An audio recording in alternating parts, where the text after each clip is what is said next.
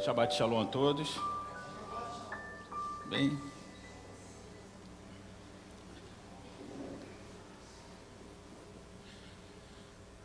Vamos abrir a palavra de Deus em Apocalipse, capítulo 2, versículo 12.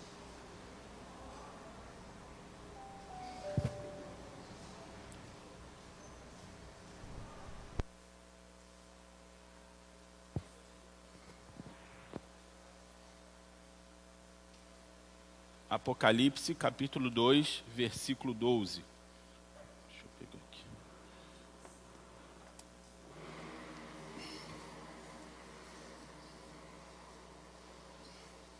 Diz assim a palavra do Senhor. Versículo 12. Diz assim: Ao anjo da igreja que está em Pérgamo, escreve: Isso diz aquele que tem a espada aguda de dois fios. Conheço as tuas obras e onde habitas que é onde está o trono de Satanás. E, retém, e retens o meu nome e não negaste a minha fé. Ainda nos dias de Antipas, minha fiel testemunha, o qual foi morto entre vós, onde Satanás habita. Mas alguns poucos, mas algumas poucas coisas tenho contra ti, porque tens lá os que seguem a doutrina de Balaão, o qual ensinava Balaque a lançar tropeço diante dos filhos de Israel para que comesse dos sacrifícios da idolatria e fornicassem. Assim, tens também os que seguem a doutrina dos nicolaítas, o que eu odeio. Arrepende-te, pois, quando não em breve virei a ti, e contra eles batalharei com a espada da minha boca. Quem tem ouvido, ouça o que o Espírito diz às igrejas. Ao que vencer, darei eu a comer do maná escondido, e dar-lhe-ei uma pedra branca, e na pedra um novo nome escrito, o qual ninguém conhece senão aquele que receber. Amém? Bom, a gente está falando aí, já está seguindo uma série, né, falando sobre algumas cartas que João escreveu quando estava na ilha de Pátimos. O que, que ele estava fazendo na ilha de Pátimos? Estava de férias? Estava preso. Por que, que ele estava preso? Porque ele era salteador? Por quê? Ah, porque ele, ele falava, pregava o evangelho e Roma tinha medo do que ele tinha para falar. Se o mundo tivesse medo do que nós temos para falar, irmão, a igreja teria tanta força nesse mundo. Não é verdade? Roma tinha medo daquele homem que já era um homem velho, mas tinha uma palavra que se renovava dia após dia na boca dele. Não existe muitos lugares conhecidos no mundo em que você possa dizer: ali está o trono de Satanás. Concorda? Deve ser um lugar assustador, não? É não? Fala assim: ali, quando o próprio Jesus fala, naquele lugar ali está o trono de Satanás. E esse lugar era Pérgamo, um lugar hoje está situado ali na margem ocidental da Turquia. Todas essas coisas que eu estou falando, todas essas cartas, acaba sendo na Turquia. Eu não sei se todas, eu não olhei em todas, mas essa é a terceira carta e é na Turquia. Tudo está acontecendo ali na Turquia. Se Deus quiser, um dia talvez a gente visite a Turquia indo para Jerusalém. A gente vai aprender bastante. Tem, tem bastante, bastante coisa. Não, não, na Turquia não, foi em outro lugar. Vamos conhecer um pouco da história desse lugar e aprenderemos como uma espada especial pode manter o povo de Deus a salvo. É uma espada especial. Os mais antigos aí não vai pensar que é a espada do Thundercat, nada, nada disso não. Mas é uma espada especial que vai nos manter livres aí do mundo. É, no, no decorrer dessa palavra, nós vamos identificar alguns pontos nessa igreja. Eu lembro que, por muito tempo, é, eu ouvi pregações sobre as sete igrejas mas todo mundo gostava de pregar sobre a igreja de. Hã? Laodiceia. Porque é a igreja onde o Senhor fala, só fala bem, não é verdade? Todo mundo gosta de pregar sobre a igreja de Laodiceia. Mas, meu irmão, eu estou na terceira carta aqui, a carta de Pérgamo. E eu consigo identificar, dentro do corpo de Cristo hoje, todos os erros que aconteceram nessas igrejas até, até agora. Então, assim, hoje nós não somos apenas a igreja de Laodiceia. Existem muitos erros em nós que precisam ser consertados. Existem muitos erros que nós precisamos é, identificar para que nós possamos ter uma cura. É interessante que quando você vai ao médico, a, o médico que, te atende, ele vai identificar o quê? Os fatores da sua doença. E dentro desses fatores, o diagnóstico que ela vai identificar é através daquilo ali que ela vai falar que você tem que tomar remédio assim, assim, assado. Sem um diagnóstico não, não dá para acontecer. Então, as cartas, essas sete cartas, ela vai mostrar vários problemas que, ao decorrer da, da nossa trajetória na casa de Deus, na, na nossa trajetória na vida, na vida cristã, nós vamos enfrentar todas elas. Então, essa aqui é uma delas. E qual, qual é o ponto principal que nós vamos identificar aqui na igreja de Pérgamo? Vamos identificar o perigo da acomodação. Esse, esse, esse é sinistro, fala a verdade. O perigo da acomodação, ninguém gosta de falar sobre Pérgamo, mas nós somos acomodados, principalmente no que diz respeito às coisas de Deus. A gente começa muito bem, muito bem, vai se esfriando devagarzinho, e daqui a pouco a gente se acomoda, não é verdade? E só fica esperando que outros façam o que você poderia fazer. Pérgamo seria mais uma das cartas que João escreveria. Amém? Então vamos começar aqui com o primeiro versículo. Ao anjo da igreja que está em Pérgamo escreve: Isto diz aquele que tem a espada aguda de dois fios. Jesus se identifica com uma espada de dois gumes. O que é uma espada de dois gumes? Quem sabe me dizer aí? Corta dos dois lados, não é isso? De uma forma bem direta, Jesus estava dizendo que conhecia o interior daquela congregação de uma, de uma forma bem direta, Jesus está falando hoje que ele conhece o meu e o seu coração. Eu posso ter uma casca de santidade, eu posso me mostrar uma pessoa agradável, mas o meu coração, só existe duas pessoas que conhecem. Quem são? Eu e minha esposa?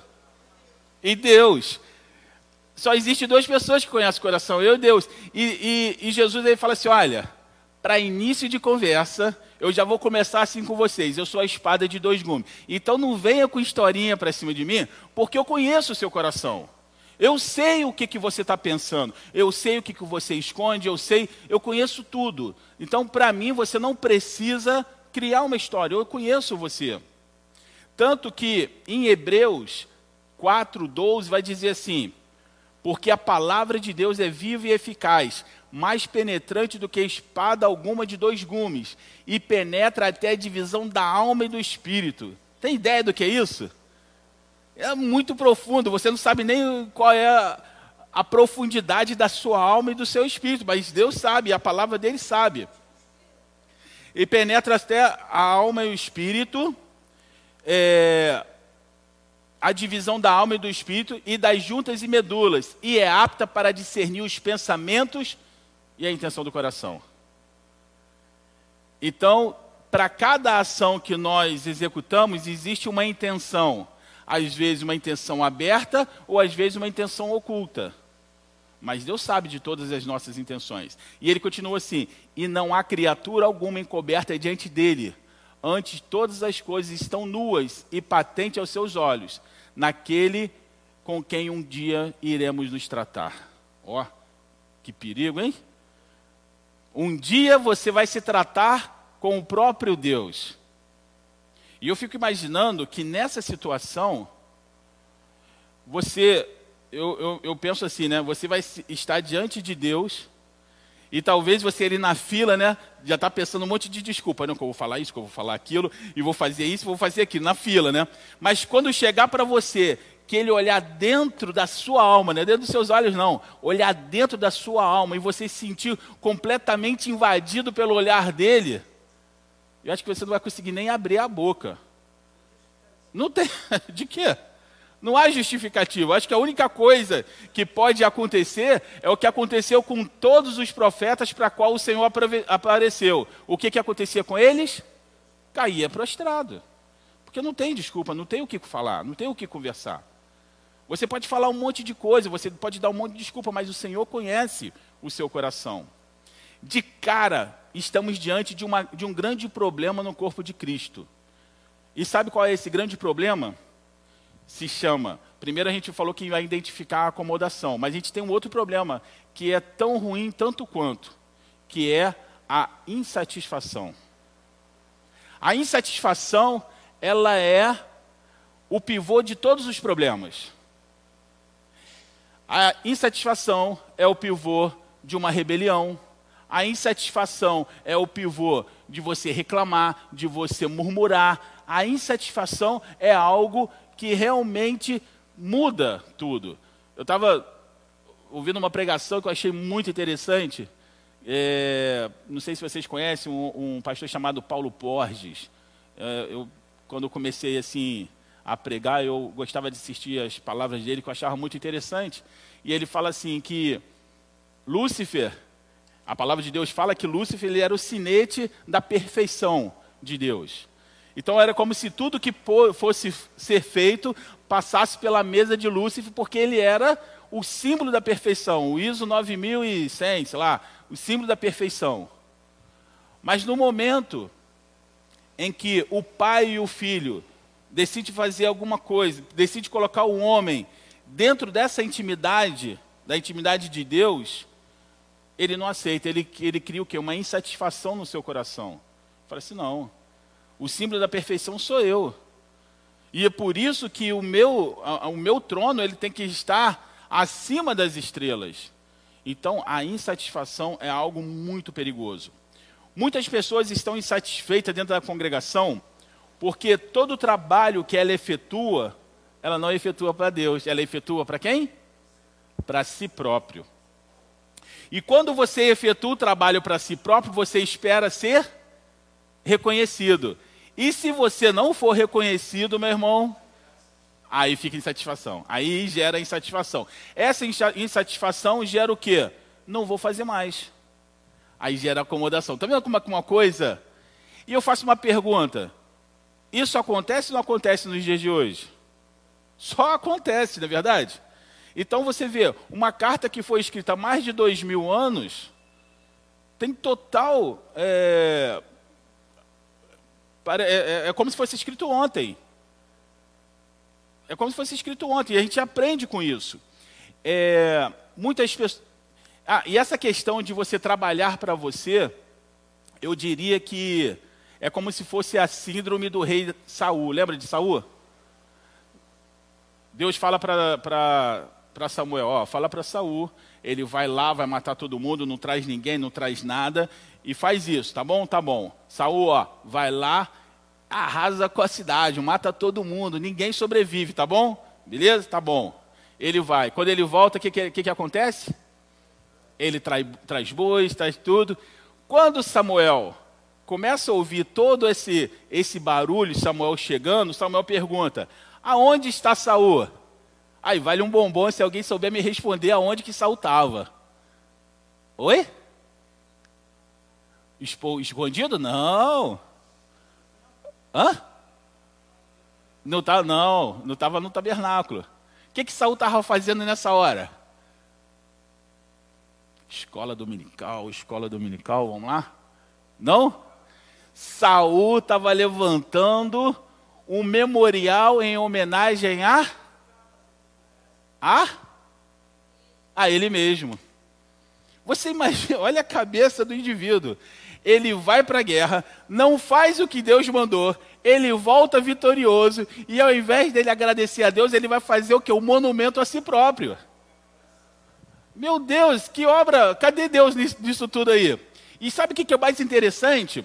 Quando Samuel vai conversar com ele, Samuel fala assim: Olha, Deus tirou o reino de você, você não vai ser mais rei, ele já, tá, ele já vai providenciar outra pessoa no seu lugar. E eu vou te falar uma coisa: essa é a nossa última conversa, porque eu não vou te ver mais. O que, que Saul pede para ele? Você pode sair comigo para que o povo veja que você está do meu lado? Entrou aqui, saiu aqui. É impressionante, parecia até meio meio fora de noção, né?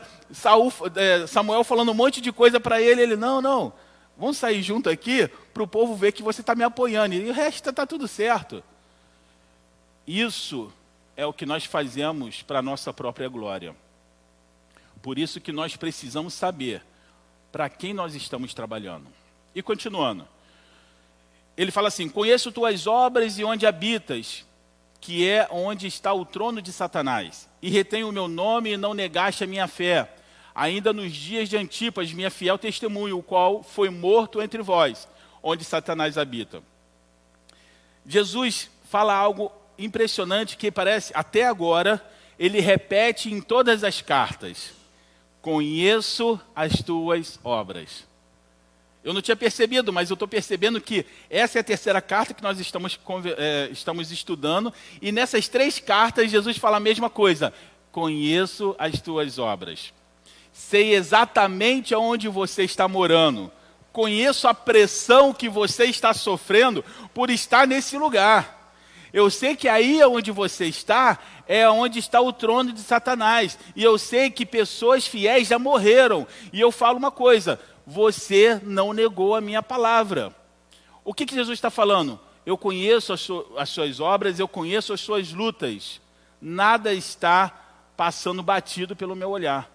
Eu tenho o controle de todas as coisas.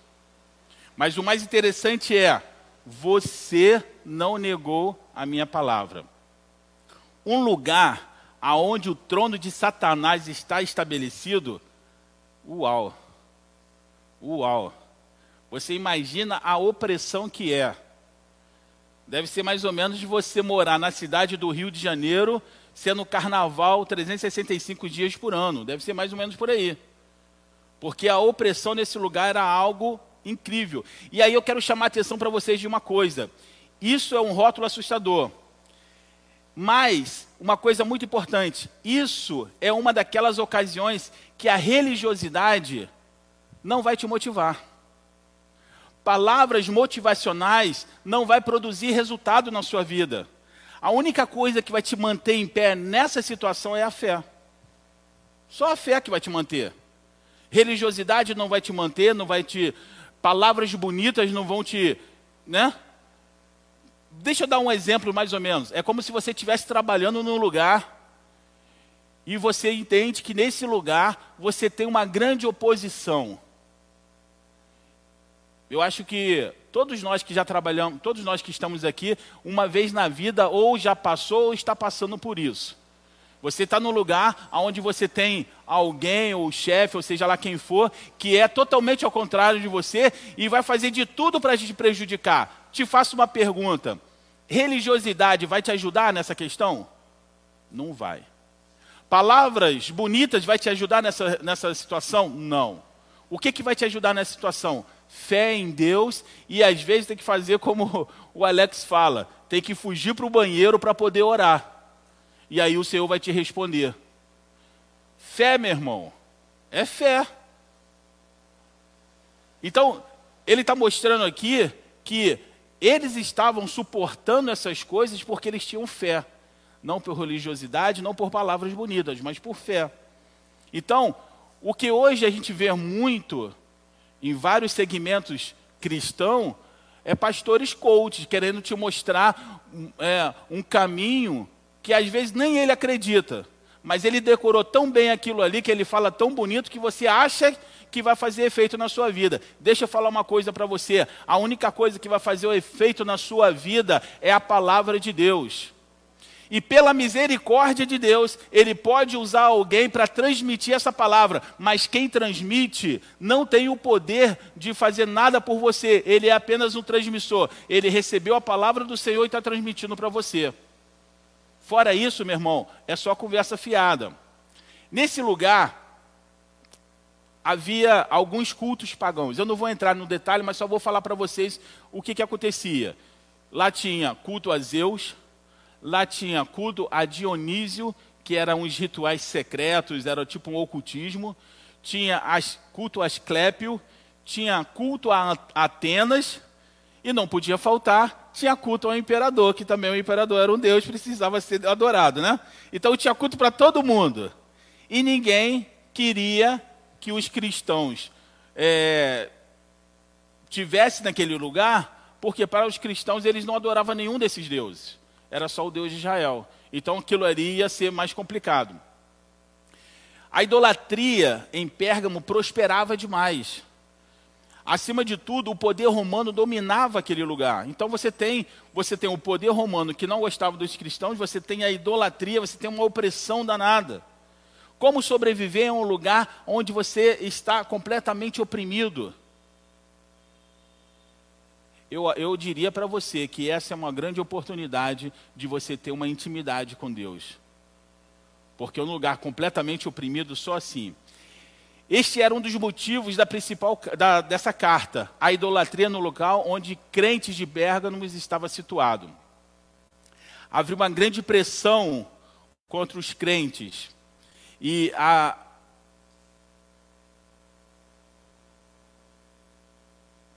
havia uma grande pressão contra esses crentes.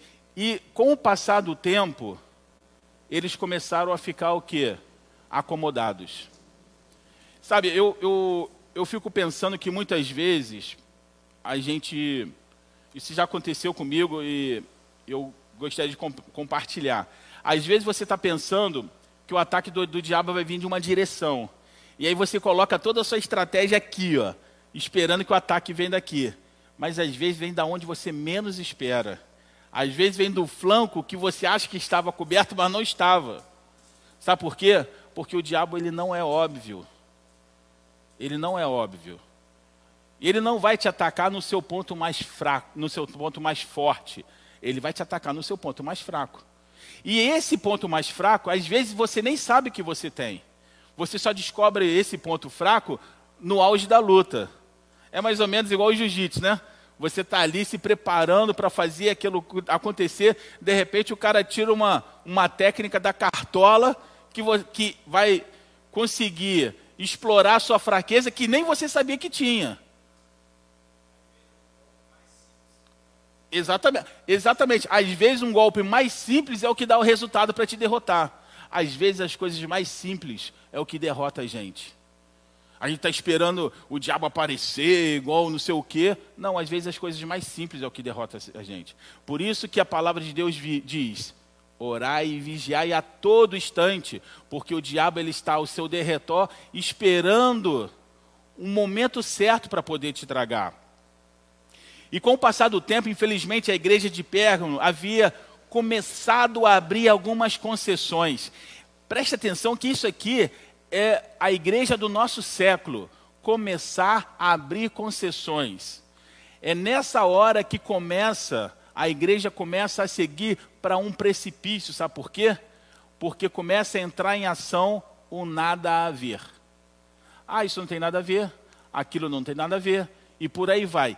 Esse é um momento muito perigoso. E ele continua assim: mas alguma mas algumas poucas coisas tenho contra ti. Agora Jesus está falando que eles têm alguma coisa contra a igreja de Pérgamo. Porque tens lá os que segue a doutrina de Balaão e que ensinava a Balaque a lançar tropeço diante dos filhos de Israel.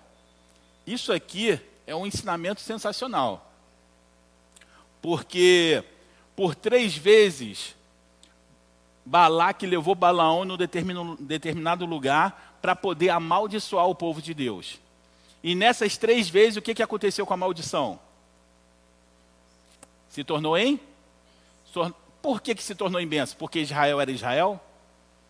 Por que, que se tornou em bênção? Isso é interessante a gente atentar. Por que, que três vezes a maldição lançada sobre Israel se tornou em bênção? Por quê? Essas são as perguntas que nós precisamos fazer. É porque havia uma promessa? Pode ser que sim, mas não é, é a resposta certa ainda. Por que, que por três vezes a, benção se a, a maldição se tornou em bênção? Era um mago, né? Trabalhava por dinheiro. Sabe por quê? Porque nas três vezes que Balaão tentou amaldiçoar o povo, o povo estava em obediência ao Senhor. E quando você está em obediência, porque Deus não volta a sua palavra, concorda? E ele fala o quê? Se atentamente ouvir as minha voz, os meus mandamentos, ainda que o inimigo se levante por um caminho por sete, ele fugirá. Um de você perseguirá dez, dez de você a cem, cem de você e por aí vai. Então, enquanto ele estava tentando fazer amaldiçoar o povo, ele não conseguiu. Então o que, que ele vai pensar? Vou ensinar uma tática para Balaque para poder amaldiçoar o povo. E qual é a tática? Começou a ensinar algumas coisas dentro de Israel. E quais eram as coisas? Começou a introduzir mulheres estranhas dentro de Israel. Essas mulheres estranhas conseguiram seduzir os homens. Esses homens seduzidos começou a adorar os deuses dela. O que, que acontece? Israel se afastou, de Deus. E a, o que, que aconteceu com Israel? Agora ele está aberto a ser amaldiçoado. Esse é o, é o verdadeiro ensinamento do nada a ver. Uma intenção bem definida no coração, é uma intenção bem definida no coração de quem está colocando isso aí. Ah, não tem nada a ver. Eu lembro que há um tempo atrás eu li uma, um, um livro chamado Eu Vim para Libertar os Cativos. Preste atenção nisso. E a igreja em questão era uma igreja de oração. E a oração que era feita naquela igreja estava incomodando o trabalho do diabo na região. Então o que, que os satanistas fizeram? Conseguiram pegar uma pessoa, chamaram uma pessoa e falaram assim: ó, você vai para aquela igreja e você vai participar do culto de oração. Mas aos poucos você vai tirando isso da cabeça deles. Vai colocando, ah, vamos fazer um estudo bíblico, ah, vamos fazer aquilo. E aí começou a diminuía a oração e começou outras atividades. Até o momento em que a oração cessou. Quando a oração cessou, um tempo depois esse rapaz sumiu. Ué, mas será que ele não estava ali para destruir a igreja? Já tinha conseguido. Ele não queria que a igreja acabasse, fechasse e fosse embora, não. Ele queria que aquela igreja continuasse morta naquele lugar. Então, muito atenção ao nada a ver. Muita atenção às coisas que vão entrando sutilmente. Porque até o fato de quem prega, até o fato de quem prega não tocar em certos detalhes, que sabe que está errado, mas não toca nos detalhes, é porque às vezes também está no erro.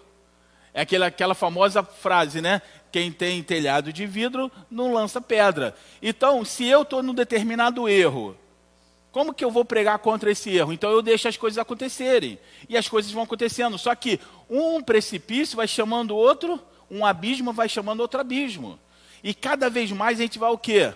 Se distanciando da vontade de Deus. Muitas vezes o mal, ele vem disfarçado de boas intenções. Quem já passou por isso aí? Já foi enganado com boas intenções.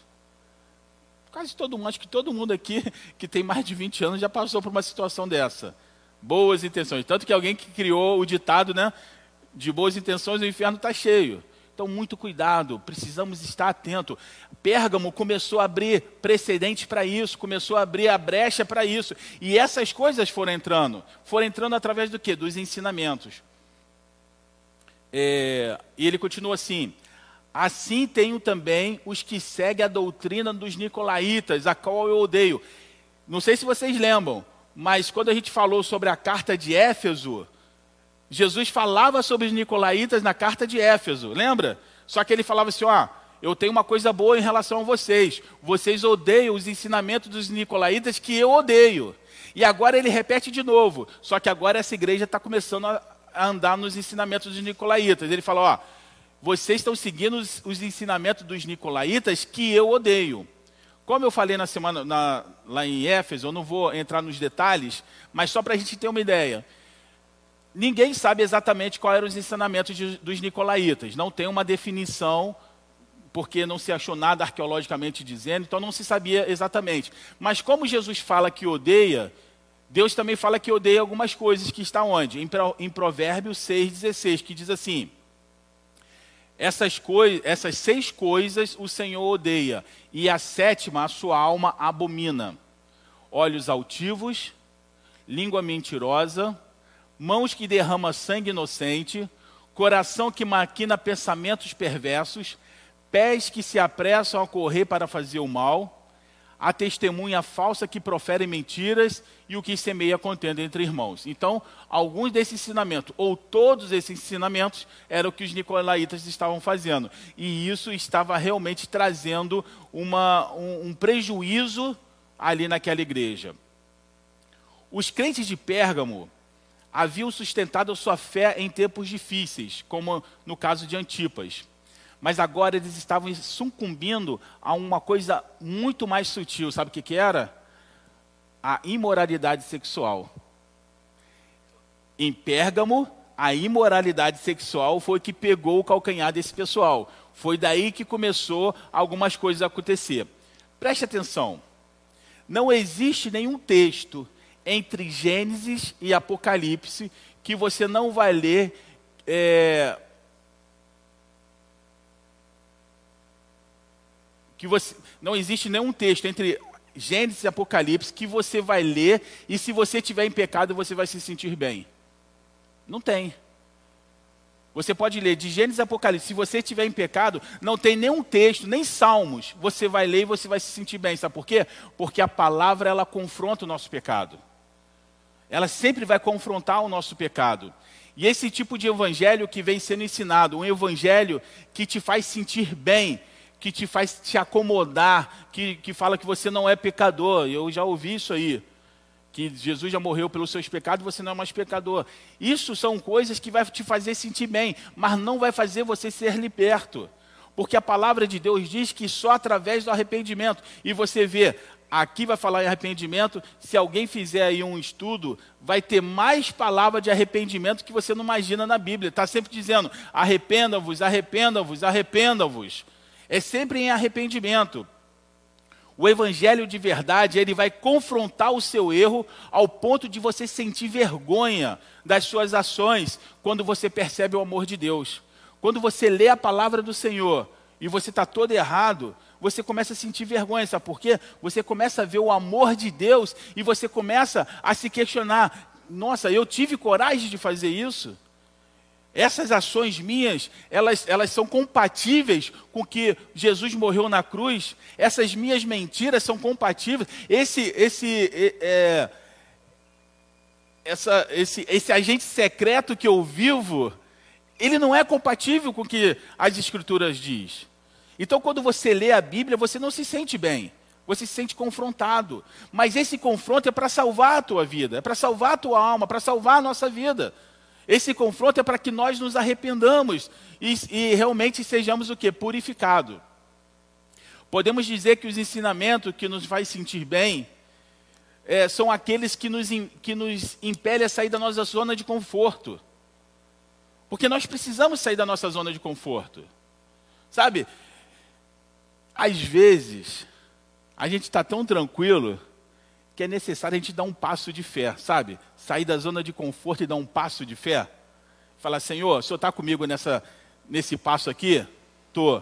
Então vou dar um passo de fé. Parece que as coisas estão tudo ao contrário, nada vai dar certo, mas eu vou dar esse passo de fé. Só que muitas vezes nós não damos o passo de fé, sabe por quê? Porque nós nos acomodamos aonde nós estamos. E é muito mais cômodo você estar onde você conhece as coisas, quando você sabe como funcionam as coisas, do que você dar um passo de fé no desconhecido, confiando na mão do Senhor. Confiar em Deus, no que você não está vendo, meu irmão, só por fé. Só por fé. Fora isso, você não consegue. Toda mudança, ela gera dor. Sabia que toda mudança gera dor? Nós invertemos o sentido divino dos processos. A palavra diz que primeiro vem a dor e depois vem a alegria. Preste atenção. O que que fala em João 16, 21? A mulher, quando está para dar luz, sente tristeza, porque é chegada a sua hora. Mas depois de ter dado à luz a criança, já não se lembra da aflição, pelo prazer de haver nascido um homem ao mundo. Então, primeiro o quê? Primeiro vem a dor. E você aprende com a dor.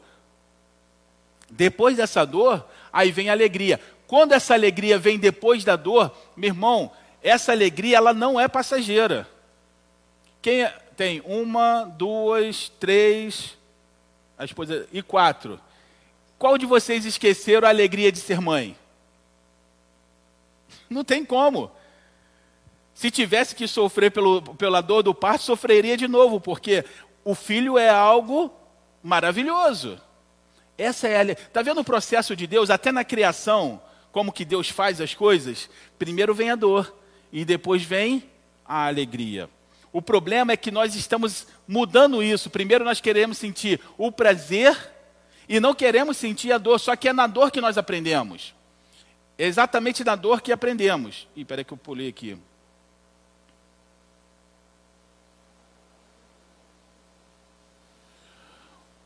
Primeiro, só que o diabo o que, que ele faz? Ele inverte, ele inverte isso. Primeiro ele te dá o prazer, e aí você fica bem acostumado com o prazer. Aí vem a dor. Aí você quer voltar para o prazer de novo, porque você gostou do prazer. E você vai fazer de tudo para você voltar para aquele prazer. Porque você já ficou meio que viciado nisso. Entendeu? É mais ou menos igual a droga. Eu estava conversando aqui com o pessoal da Segunda Viva, é mais ou menos assim. A maioria dos caras que eu conversei aqui foi no mesmo processo. Tinha um problema na vida, a mulher separou, não sei o que, o pai espancou, e aí vivia naquela dor. Aí o que, que eles faziam? Quero o prazer. Aí ia para as drogas. Aí recebia aquele prazer das drogas, vivia numa outra, numa outra dimensão, num outro universo, só que aquilo ali acabava rápido. E aí vinha a dor. Aí ele não quer ficar na dor, ele vai usar a droga de novo, para poder fugir da dor novamente. Só que a cada vez que ele vai fazendo isso, vai aumentando o quê? A quantidade, porque a, aquela alegria já não é tão boa mais. Eu preciso de mais, eu preciso de mais. E aí você vai se tornando o quê? Cada vez mais um escravo, até chegar um ciclo que você não consegue, que a sua vida, você acha que a sua vida já não presta mais. E aí você faz qualquer coisa, você se deixa levar por qualquer coisa e às vezes até comete suicídio. Por quê? Porque você está nesse, nesse negócio. Então quando, quando a gente inverte isso aí, é, um, é muito perigoso. E o Senhor fala, ó, Está falando aqui com eles. Eu conheço a sua dor, eu conheço o seu sofrimento, mas fica firme que eu vou te dar coroa. Tudo que você está sofrendo aqui, existe um propósito. E eu, eu, eu queria deixar isso bem claro. Tudo que passamos na nossa vida como servo de Deus, existe um propósito. Nada é aleatório. Aleatório pode ser você quando está passando por um problema e você não pede ao Senhor interpretação do que você está acontecendo. Nada é aleatório. Porque se fosse aleatório, a palavra que a gente fala que, que o Senhor conhece todos os nossos caminhos não se aplicaria a nós. Nada é aleatório, tudo tem um propósito. E esse processo de prazer ele vai acontecer o quê? Ele vai acontecer na vida sexual. Quantas pessoas são presas em pornografia que geram um prazer momentâneo, mas em contrapartida pode gerar uma dor para a vida inteira? Eu pessoalmente conheço dois casos. Na minha longa vida aí de 44 anos, eu conheço dois casos de duas pessoas viciadas em pornografia que perderam suas famílias. Uma do, uma, um prazer momentâneo para uma dor eterna. Que perdeu a família, perdeu tudo por causa do quê? Disso aqui. Outra coisa, quantos casamentos foram desfeitos por causa da pornografia? É, acontece isso também na vida financeira. Quantas pessoas gastam suas vidas com o prazer de receber o dinheiro e muitas vezes não vê nem seus filhos crescer? É o prazer de receber o dinheiro, é o prazer de ter dinheiro, e, e aí passa-se os anos, e aí seus filhos cresceram, você senta e você fala: Eu não vi meus filhos crescer. Se eu pudesse voltar, eu faria tudo diferente. Mas é o que? é o prazer momentâneo. O diabo, ele tem, é, a, vamos colocar assim, a capacidade de nos prender no prazer momentâneo. Por quê? Porque como nós estamos querendo fugir da, do, da dor, a gente só quer sentir o prazer. E é nisso aí que o diabo te prende, no prazer momentâneo. Quantas vezes você comete um erro e aquilo ali parece que é legal, e depois que passa aquilo ali você fala, cara, que besteira que eu fiz. Isso acontece muito com criança, né? Eu, eu lembro que eu teve uma época na minha vida que eu era meio rebelde, e às vezes eu fugia da escola e ia lá, a gente, eu estudava no Barra Sul, E atrás do Barra Sul, lá no Infinito e Além, tinha uma lagoinha. E às vezes a gente matava a aula para ir para a lagoinha. Era fantástico. Mas quando eu chegava em casa que eu era descoberto, era o inferno. Então todo aquele prazer se transformava o quê? no inferno. E aí você pergunta, caramba, por que, que eu fiz isso? Mas você já fez. Quem pode levantar a mão que nunca fez isso aí? Fala aí para mim. Que nunca cometeu um erro e depois fala assim, caramba, por que, que eu fiz isso? Por quê? Porque o prazer imediato nos prende. E a gente não quer saber da dor que isso vai gerar. A gente só quer pensar no prazer imediato. Todos eles se resumem a prazeres instantâneos e, elimina, e eliminação da dor. Existe, existe, é, existe um, um, alguns cursos no quartel, e eu tive a oportunidade de fazer um deles, que você é privado do sono, você é privado de comida, você anda demais, você faz um monte de coisa. E a todo momento alguém fala assim: você pode desistir. Você pode dormir numa cama quentinha. Oi? Você pode exatamente, você pode acabar com esse sofrimento agora. É só você desistir. Você está com frio? Cara, você pode dormir numa cama quentinha. Imagina você no acampamento, um frio desse molhado, cara. Não, você pode dormir na cama, na cama quentinha. Você está com fome? Traz o biscoito recheado da época, era, eu nem lembro qual que era. Aqui, ó, te dou o biscoito agora. É só você falar, eu desisto. A nossa fuga da dor faz a gente pensar se a gente desiste ou não. E eu queria compartilhar com vocês, acho que eu já falei aqui, mas para quem não ouviu, eu queria compartilhar com vocês uma, um, um aprendizado que eu tive. No nosso último acampamento do curso de cabo, eu não sei o que aconteceu naquele acampamento, nós fizemos uma marcha muito tranquila de 16 quilômetros, mas eu cheguei morto naquele dia. Eu não sei se eu peguei insolação, eu estava muito mal. E algumas pessoas também ficaram muito mal. E o sargento percebeu que o grupamento não estava legal. Só que, Alex deve saber disso, Ninguém dá o braço a torcer para ir para a enfermaria no acampamento. Ninguém quer ser, ser zoado para o resto da vida. Então a gente segura a onda. Eu estava muito mal. Eu, eu carregava um, um, potinho aqui com é, sal grosso, né, para colocar debaixo da língua. Coloquei metade daquele troço debaixo da língua. Acho que minha pressão tinha caído e eu estava muito mal. Mas eu falei, não, eu não vou para a enfermaria. Eu não vou para enfermaria, senão isso aí vou, vai ser marcado na minha vida para sempre. E aí o sargento percebeu e falou assim: Pessoal, a gente estava no acampamento, falou assim, pessoal, quem quiser desistir, pode desistir agora. Amanhã de manhã, o carro do pão vai vir trazer o pão para vocês, você vai embora no carro do pão. Só que o carro do pão era um civil que levava, ninguém ia, embora no carro do pão. E aí um soldado se levantou falou assim: Quer saber de uma coisa? Eu vou desistir. Aí jogou o fuzil no chão, tirou o cinto suspensório. Eu não quero mais saber disso, eu estou morto, não sei o quê. Eu quero ir embora no carro do pão. Aí foi para o tenente. Aí o tenente falou assim: você está doido? Ninguém vai no carro do pão. O carro é civil, você está doido? Você vai ficar aqui até o final. Mas vamos fazer o seguinte: fica até o final. Quando chegar no batalhão, a gente te desliga e você está tudo ok, tá ok? Tá bom. Isso foi na segunda-feira, o acampamento só acabava na sexta. Ele passou todo o treinamento, voltamos para o quartel, teve mais uma ou duas semanas ainda de exercício. O tenente não desligou ele, manteve ele nesse período todo. No último dia, no dia que a gente ia ser é, aprovado para receber as nossas divisas, o tenente chamou ele e falou assim: Eu vou te desligar hoje, você não vai concluir o curso. Mas sabe por que, que eu te segurei até o final? Para você aprender que você aguentava. Mas como você quis desistir, eu. Aí desligou ele no último dia. Isso foi um aprendizado para mim que eu falei assim, cara, como é que pode? Ele passou por todo o processo, o tenente segurou ele no último dia, desligou ele no último dia, e era a última chance dele fazer, porque ele já era, era soldado antigo, era a última chance de fazer, e aquilo ali ficou no meu coração. Nunca desista, nunca escolha o caminho mais fácil para desistir. O processo, cara, a gente precisa aprender a passar o processo. O preço da desistência ela é, é, é grande demais. Sabe por quê? Vou voltar aqui na, no exercício do quartel. Você desiste por causa de uma cama, uma cama quentinha. Anos depois, quando você olhar para trás, você não vai se lembrar da cama quentinha. Você vai lembrar que você desistiu. Você, se, você desiste por causa de um biscoito recheado de 200 gramas, dez anos depois você vai olhar para trás e você não vai lembrar do gosto do biscoito, mas você vai lembrar do gosto amargo da, da derrota que você mesmo aplicou na sua vida. Sabe por quê? Porque nós estamos fugindo da dor de forma errada.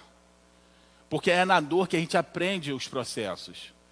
Então, é, é Pérgamo estava fugindo da, estava querendo o prazer.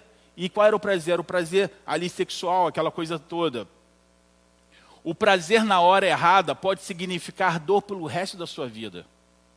Concorda comigo ou não? O prazer na hora errada pode significar dor pelo resto da sua vida.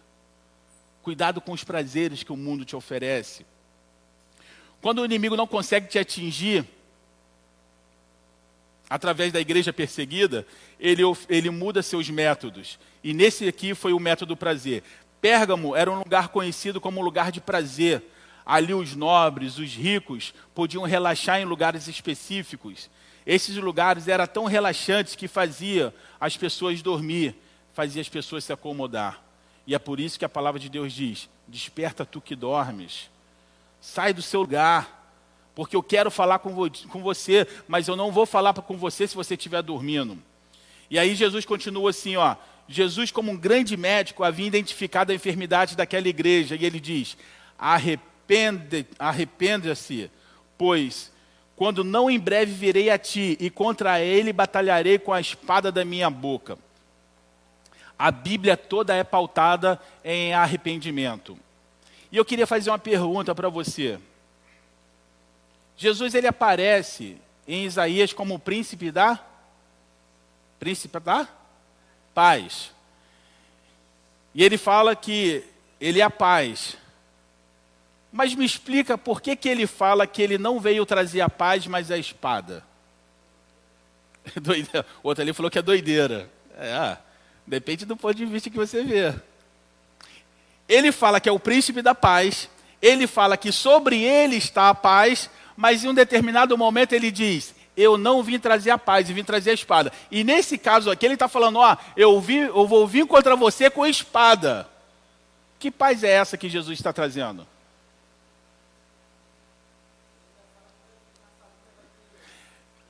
Eu não vim trazer paz, vim trazer divisão. Pior ainda, né? Aí que bugou o cérebro, né? Tan, não tem aquele negócio do, do, do, do computador? Tan, travou. E agora? Como é que é isso? Que paz é essa? E que falta de paz é essa? Preste atenção. A palavra de Deus ela precisa ser estudada, precisa ser analisada, porque senão a gente não entende. Eu passei hoje praticamente a tarde toda para descobrir, claro que eu não descobri, né? É, em parte a gente sabe, né? Para saber o significado do cabelo na Bíblia. Sabe qual é o significado do cabelo na Bíblia? Só amanhã 10 e meia.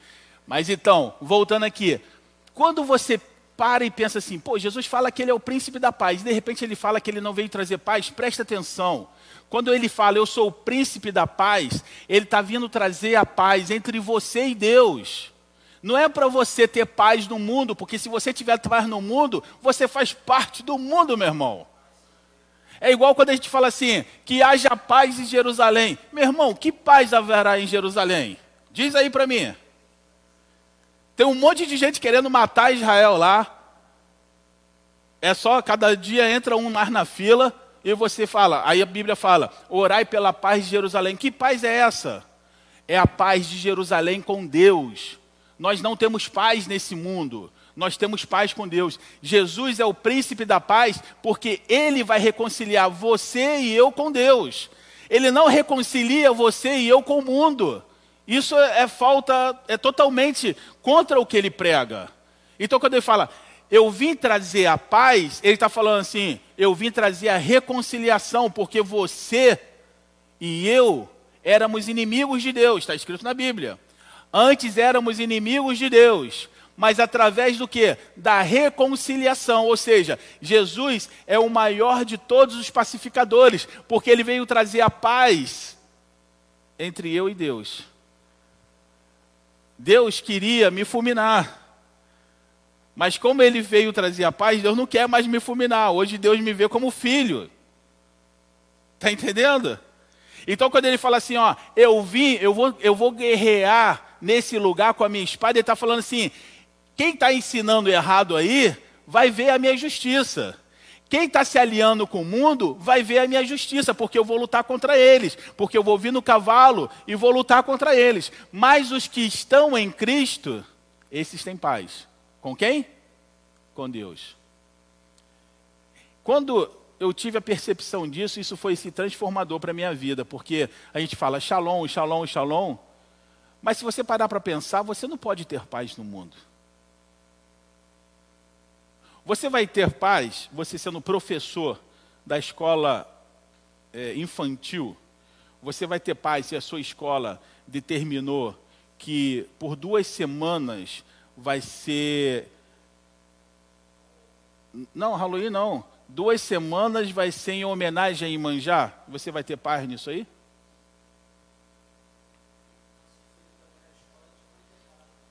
Você vai ter paz quando você trabalha num lugar e você sabe que os seus superiores estão roubando, você vai ter paz nesse lugar? Você vai ter paz se tudo ao seu redor está errado e você é contra essas coisas, você vai ter paz? Então, que paz é essa que você vai ter? Você não vai ter paz no mundo. Por isso que diz: no mundo vocês terão aflição. Mas a paz que ele está falando aqui é a paz nossa com Deus. Essa paz, ela enche todo o meu e o seu coração. Essa é a mais perfeita de todas as pazes.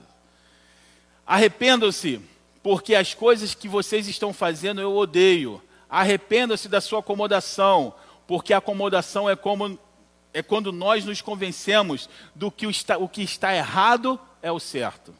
Essa é a acomodação. Quando nós nos convencemos que o errado é o certo. Quantos, nós, quantos de nós já passamos por isso aí? De achar que o errado é o que está certo. Não é verdade? Jesus estava querendo ensinar uma coisa. Empunhe a espada, tome posse da palavra. A palavra está ao seu alcance para te libertar. Mas se você rejeitar essa palavra, por essa mesma palavra você será condenado. O remédio que Jesus traz para a igreja acomodada é: saia da acomodação. A palavra vai nos mostrar o que Deus quer. A palavra de Deus não vai nos deixar ser enganados. A palavra de Deus vai nos trazer liberdade. A palavra vai nos impedir de cair no precipício, porque está escrito: lâmpada para os meus pés é a tua palavra e luz para o meu caminho. Se eu e você hoje não caímos no precipício, é porque a palavra está nos mostrando, ele, ela é o nosso norte. E ele termina assim: quem tem ouvido para ouvir, ouça o que o Espírito diz à igreja. Ao que vencer, darei eu comer do maná escondido, dar-lhe-ei uma pedra branca, e essa pedra um novo nome escrito, no qual ninguém conhece senão aquele que receber. Jesus fala isso porque em Pérgamo, no tribunal, eles usavam duas pedras, uma pedra branca e uma pedra preta. E quando você estava no tribunal e você e o, o júri tinha um veredito a seu respeito, o juiz entrava e ficava aquela tensão: qual a pedra que ele está na mão? Se fosse a pedra preta, você era condenado. Se fosse a pedra branca, você seria absolvido. Jesus está falando assim: olha, eu vou te dar uma pedra branca. E nessa pedra branca, ela não é aleatória, ela tem o seu nome. E esse nome, quem está dando é o seu pai. Sabe por quê? Porque você nasceu de novo.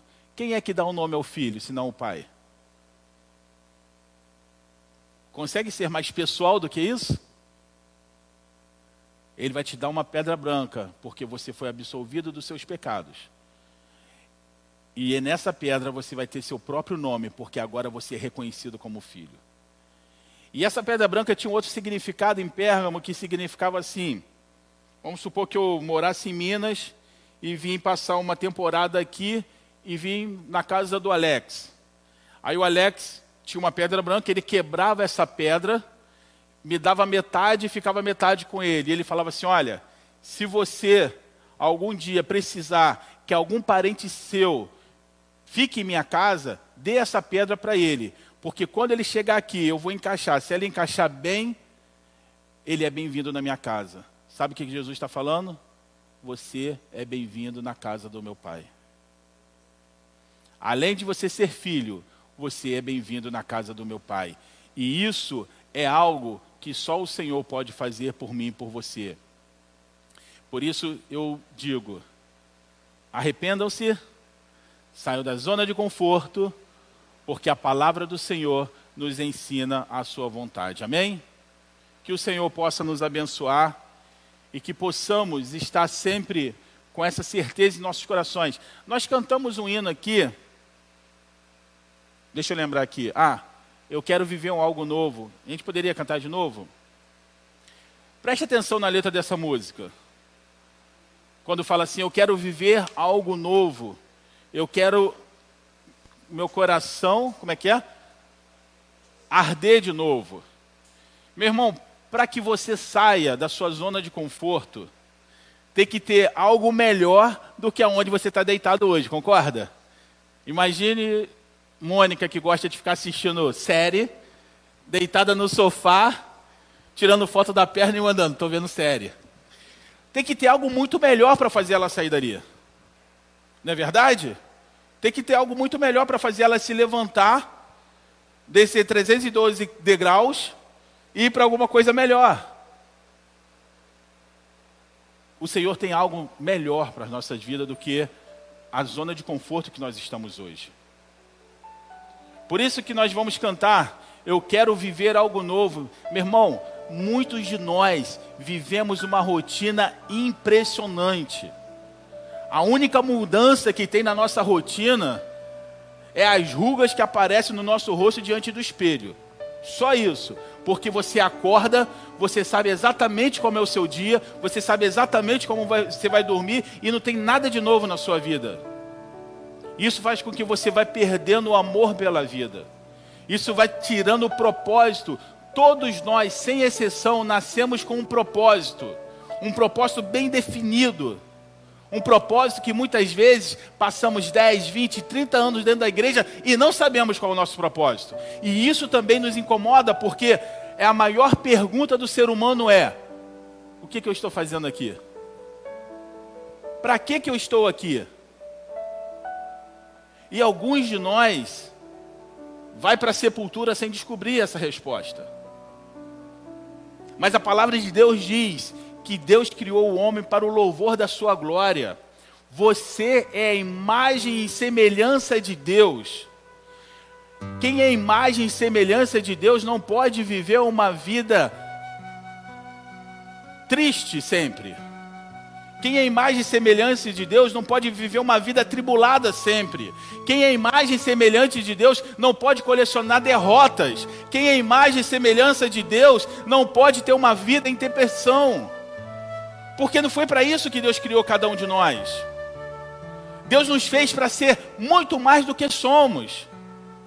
Vocês acham que de repente eu e minha esposa fazemos alguma coisa aqui, ainda não é o que Deus sonhou para mim e para ela, eu tenho certeza disso. Eu sei que Deus tem muito mais na nossa vida que talvez possa gerar até dor. Mas essa dor ela é passageira, mas a glória ela é eterna. A glória é eterna, a dor ela é passageira. Lembra que nós falamos na semana passada? Alguns de vocês ficaram dez dias presos. O que, que Jesus está falando? Tudo é finito. As lutas são finitas. As tribulações elas são finitas. Tudo é finito. Mas a glória que eu tenho para você, ela é fora do padrão do que você imagina. Mas para isso precisamos nos arrepender do nosso pecado o pecado que tem corroído a sua alma, o pecado que tem corroído a minha alma, o pecado que tem me parado, me paralisado. Eu lembro quando eu trabalhava com o pessoal da Segunda Viva, eles cometiam um erro, a primeira coisa que eles faziam era sumir da igreja. Eu encontrava com eles na rua e falava: por que, que você não, foi, não vai mais lá? Ah, eu estou com vergonha do Senhor. De mim? Você está doido, rapaz? Eu não posso te perdoar. Você teria Você tinha que ter vergonha de quem está te vendo agora, quem viu na hora que você cometeu o erro. Porque muita gente pode não ter visto, mas ele viu. E sabe, quando nós temos o Espírito Santo de Deus e cometemos esses erros, o Espírito Santo de Deus não nos dá trégua. Lembra de Davi? Lembra que aquele salmo que Davi fala lá? Ah, meu coração não sei o que, as garras do inferno pegou não sei o que. Sabe o que era aquilo? Era porque ele ainda não havia confessado o pecado. Quando o profeta Natan vai falar com ele, aquilo foi uma bênção na vida de Davi. Aquilo foi uma bênção na vida dele, porque pela primeira vez ele pôde falar exatamente o que ele tinha feito. E ele pôde se ver livre daquilo ali, e o Senhor falou assim: o seu pecado não é para a morte, o seu pecado é para a vida. Eu já transpassei o seu pecado, e você vai aprender com isso. E ele aprendeu. Mas é necessário que nós nos esforcemos em, nos, em arrependimento, irmãos. A gente tem feito esse estudo de, de sexta-feira. Não pegue esse estudo apenas como aprender um pouquinho mais da Bíblia, não.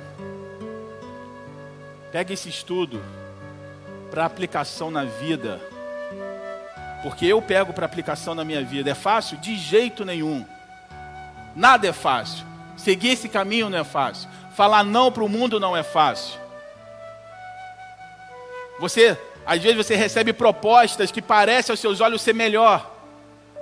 Mas você pela fé fala assim: não, se Deus mandou estar nesse lugar, eu vou ficar aqui. Não importa qual é a proposta. Sabe por quê? O prazer também, aqui na terra, ele é finito. Mas a glória que Deus tem para mim e para a sua vida, ela é eterna. Vem me visitar.